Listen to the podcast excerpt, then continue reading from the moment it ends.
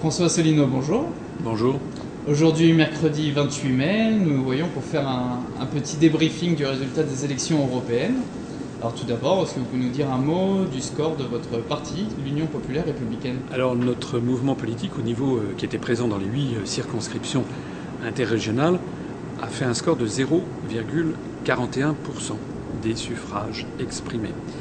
Euh, bien entendu, un certain nombre de nos adhérents et sympathisants été déçus par ce score. Ils imaginaient, compte tenu de l'effort immense qui a été fait par beaucoup, beaucoup d'adhérents et de sympathisants, euh, que nous aurions un score un peu supérieur. On espérait entre 1 et 2% euh, Cela étant, euh, si vous regardez les, résultats dans le, détail, euh, vous vous apercevrez qu'il y a quand même beaucoup de raisons d'espérer et que c'est un score qui est quand même tout à fait honorable. Je rappelle d'abord qu'il y avait dans toutes les circonscriptions énormément de listes. Donc il y a eu un effet de pulvérisation des listes. Par exemple, à Paris, il y a quand même eu 31 listes. Donc ça, c'est le premier point. Le deuxième point, et le plus important, c'est que nous n'avons eu accès à aucun média de grande diffusion pendant la, pratiquement les 90% du temps de la campagne. Nous n'avons eu euh, entre euh, le 14 avril et le 16 mai, selon les résultats, euh, les décomptes faits par le Conseil supérieur de l'audiovisuel, nous avons eu en tout et pour tout une minute 30 secondes qui ont été passées sur France Inter, et tenez-vous bien, le samedi à 7 heures du matin une seule fois lors du pont du 1er mai. Autrement dit, rien. Euh, en revanche, euh, l'UMP, euh, le Parti socialiste, mais aussi le Front national, ont été constamment présents dans les médias. On a fait le calcul euh, que euh, l'UMP, par exemple, est passé 850 fois plus de temps que nous pendant cette période que je citais, qui est la période pendant laquelle se cristallise l'opinion. Le Parti socialiste est passé de la même à peu près 850 fois également. Le Front national est passé 452 fois plus que nous. Alors moi j'ai une question à poser aux gens qui vont ricaner, qui vont dire ah oui regardez le Front national a fait 24,9% des suffrages et vous vous faites 0,41%, vous êtes vous êtes rien du tout. J'ai une question à poser à ces gens-là. Imaginons que ce soit nous qui ayons eu la couverture médiatique du Front National entre le 14 et le 16 mai, c'est-à-dire 11 heures 10 minutes sur toutes les grandes télévisions, toutes les grandes radios, passant notamment au journal télévisé de 20 heures de France 2, passant dans les grandes émissions avec des débats. Euh, imaginons cela. Et imaginons que le Front National que Mme Le Pen ait eu 1 minute 30 secondes pendant la même période. Quel aurait été le résultat final? C'est dire à quel point les grands médias font, pour une large partie, l'élection. Euh, J'ajoute euh, que par ailleurs, euh, nous n'avons été repris et cités dans aucun média papier de grande diffusion. Je voudrais par ailleurs rappeler deux choses. C'est que nous avons, avec 0,41%, fait mieux que le NPA, le nouveau parti anticapitaliste d'Olivier Besancenot. Je voyais d'ailleurs dans un journal, La République du Centre-Ouest, euh, après les élections, il donnait les résultats, notamment du, du, NPA qui a fait moins que nous, mais nous, nous ne sommes même pas mentionnés. Alors après, il est difficile de penser, euh, on va dire on est des conspirationnels, c'est quand même difficile de penser qu'il n'y a quand même pas, euh, du moins, un mauvais esprit généralisé dans les journalistes de, des médias de grande diffusion à notre égard. C'est quand même difficile de ne pas le penser. Je voudrais aussi rappeler que si vous prenez les mouvements, ah, le Front National par exemple, dont on, nous bassine les oreilles, euh, regardez quels étaient les scores qu'il faisait dans les années 80 avant que François Mitterrand ne décide d'ouvrir les médias de grande diffusion, et il faisait des scores du style euh, de 0,4, 0,5. Voilà. Alors nous, nous estimons que ça n'est pas, on va pas crier victoire, ça serait, ça serait, ça serait, ça serait déraisonnable, mais il y a quand même beaucoup de gens qui anticipaient qu'on ferait 0,0 quelque chose, qui anticiperaient qu'on ferait 2000 voix au niveau national. On en a fait 77 000. Je, rappelle qu'il y a des, départements, enfin à l'île de la Réunion, où on a, à l'outre-mer, on a eu un petit peu plus d'accès aux médias locaux, et comme par hasard, on fait des meilleurs scores. Euh, à l'île de la Réunion, on a fait 1,18%. Sur l'ensemble de la liste outre-mer, on fait quasiment 1%. On fait 0,98%. On a des, on a des, scores qui sont tout à fait euh, honorables euh, dans des départements comme le Nord, où on est à 1%. Euh, dans la région parisienne, dans certains, notamment dans, les banlieues, on trouve quand même un certain nombre de, départements où, grâce au travail militant qui a été fait, on a des résultats qui sont tout à fait prometteurs. Il y a aussi peut-être une corrélation avec avec le Front National. C'est-à-dire que je pense que dans les zones les plus rétives au Front National, euh, c'est-à-dire quand même dans certaines banlieues, euh, certains milieux sociologiques, euh, et également dans l'outre-mer, il y a eu sans doute un petit peu, plus de voix pour nous, ce qui démontre que l'EFN joue un rôle de vampirisation du débat sur la question européenne. C'est d'ailleurs l'un des vrais, l'un des vrais problèmes et l'une des clés de compréhension de l'ultra-médiatisation dont bénéficie le Front National. Alors justement, comment vous analysez le, score du Front National à ces hmm. européennes? D'une part, c'est évidemment un score qui frappe les imaginations puisqu'il fait 24, enfin presque 25% des suffrages. Donc on n'avait euh, pas vu le Front National à un tel score depuis sa création. Donc c'est vrai que c'est un score qui frappe les imaginations. Et euh, ce qui frappe aussi les imaginations, c'est qu'il arrive en tête des partis politiques. Euh, cela étant, il faut ramener ça dans une, dans une perspective un petit peu plus euh, réaliste, c'est-à-dire que n'oublions pas qu'il y a quand même eu une forte abstention, très forte abstention, et qu'en pourcentage des inscrits, le Front National a fait 10,33% des inscrits. C'est-à-dire que le Front National est encore et toujours en dessous de ce que les, les politologues ont appelé le plafond de verre du FN, qui se situe à peu près aux alentours de 14% des inscrits, et qui n'a jamais pu franchir. Donc ça, c'est le premier point. Euh, le deuxième point, c'est que cet, effet d'optique qui fait que le, Front National euh, arrive en, tête euh, résulte aussi de l'effondrement euh, des autres, et, tout spécialement du Parti socialiste et des Verts.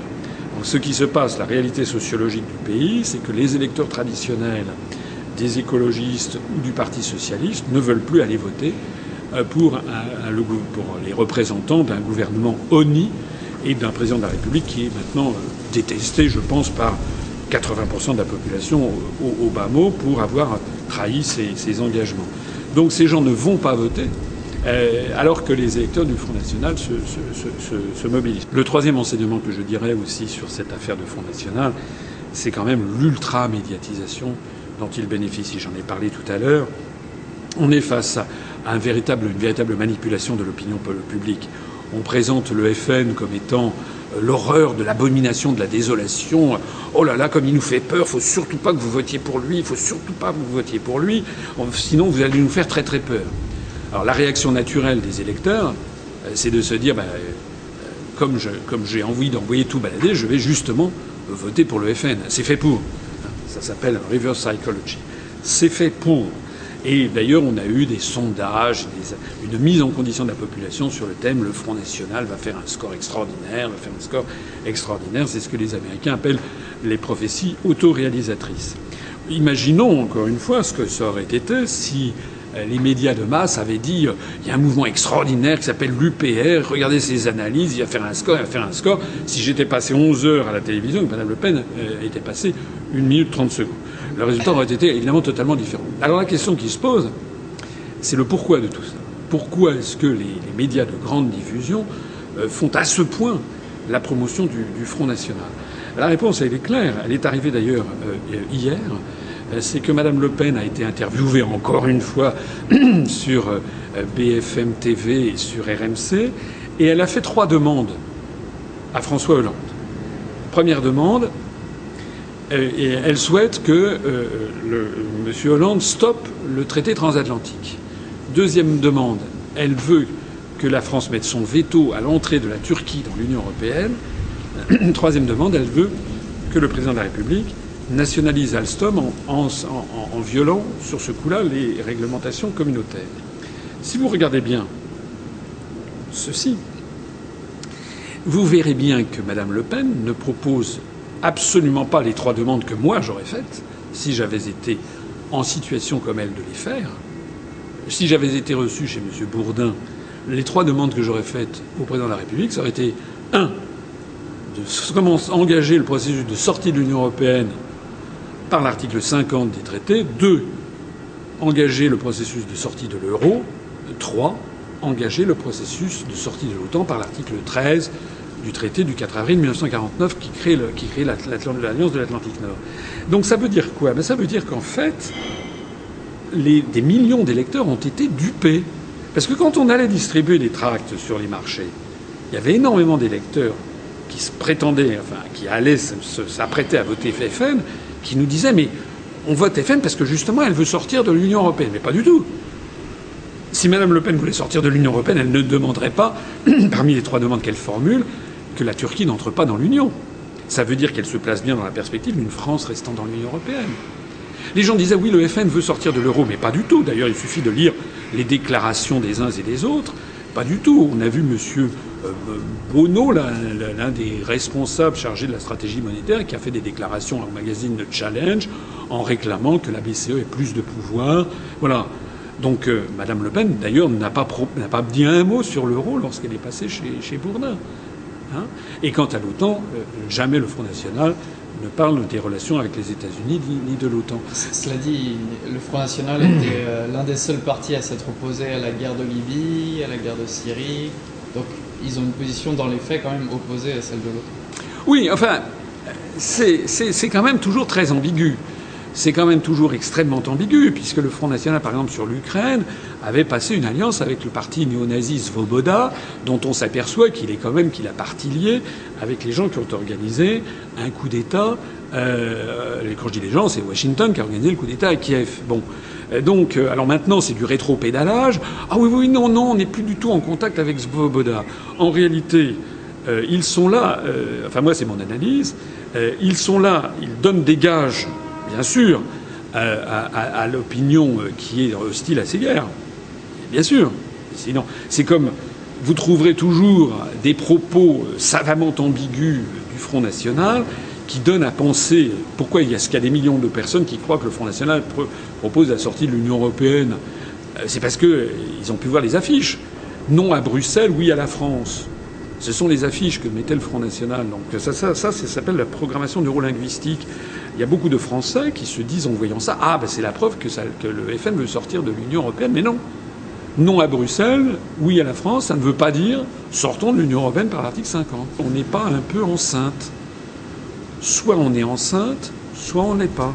Et eh ben c'est pareil pour l'Europe. Soit on est dans l'Union européenne, et on pourra dire tous les trucs du style je veux une Europe des patries, je veux interdire euh, l'entrée de la Turquie dans l'Union européenne, je veux que le président de la République nationalise euh, Alstom, etc. Mais on reste toujours dans le cadre de l'Union européenne. Euh, et puis soit on n'y est pas, on en est sorti. À ce moment-là, on fait la politique que nous voulons. Alors c'est vrai qu'il faut de la pédagogie, il faut que les gens quand même commencent à, comprendre. Il faut en fait que les Français se, sortent de, cette, de, cette, de ce matraquage médiatique dont ils font, dont ils font l'objet. Je voudrais dire un mot aussi sur deux mouvements qui ont été lancés comme des, comme des produits de marketing au mois de novembre dernier. C'est Nous Citoyens et Nouvelle Donne. Nous Citoyens, qui est un faux-né de l'UMP, lancé par un milliardaire, M. Père, et Nouvelle Donne, qui est un faux-né du Parti socialiste lancé par M. Larouturou. Ils ont eu droit, mais à une couverture médiatique, mais sans commune mesure avec la nôtre. Et ils sont passés par M. Père a quand même eu droit à un, passage au, il, y a, eu, une, petite émission sur lui, enfin un, petit euh, de, quelques minutes et quelques sur le sur le sur le, paradis de paradis des médias, c'est-à-dire le journal télévisé de 20 heures de TF1 il a été reçu partout, sur RTL, sur RMC, euh, sur Europe 1, sur France Inter, euh, sur France 2, etc. Le truc a été lancé, nous citoyens, il n'avait même pas de programme, et on d'ailleurs toujours pas. Allez voir ce qu'ils écrivent sur l'Europe, c'est absolument pathétique. Bon, ils ont bénéficié d'emblée d'une couverture médiatique qui, était, qui est phénoménale par rapport à la nôtre. J'observe d'ailleurs qu'ils n'ont fait que trois fois plus de voix que nous. Euh, ce qui montre à la fois le poids des médias, mais le, poids, le, fait que les Français qui sont allés voir se sont dit mais qu'est-ce que c'est que cette histoire? Il n'y a rien dedans. C'était encore la, même salade. c'est pas de la faute de l'Europe, c'est que les Français sont nuls. Il faut faire les réformes. Et puis on est tous, il faut qu'on soit tous des citoyens dynamiques. voilà, on a des idées, on est dynamiques. Et voilà, il n'y a rien. Derrière, c'est zéro, absolument zéro. Donc on voit que les médias ont essayé d'imposer au peuple français des partis nouveaux, nouvelle donne, nous citoyens, ça a fait pchut.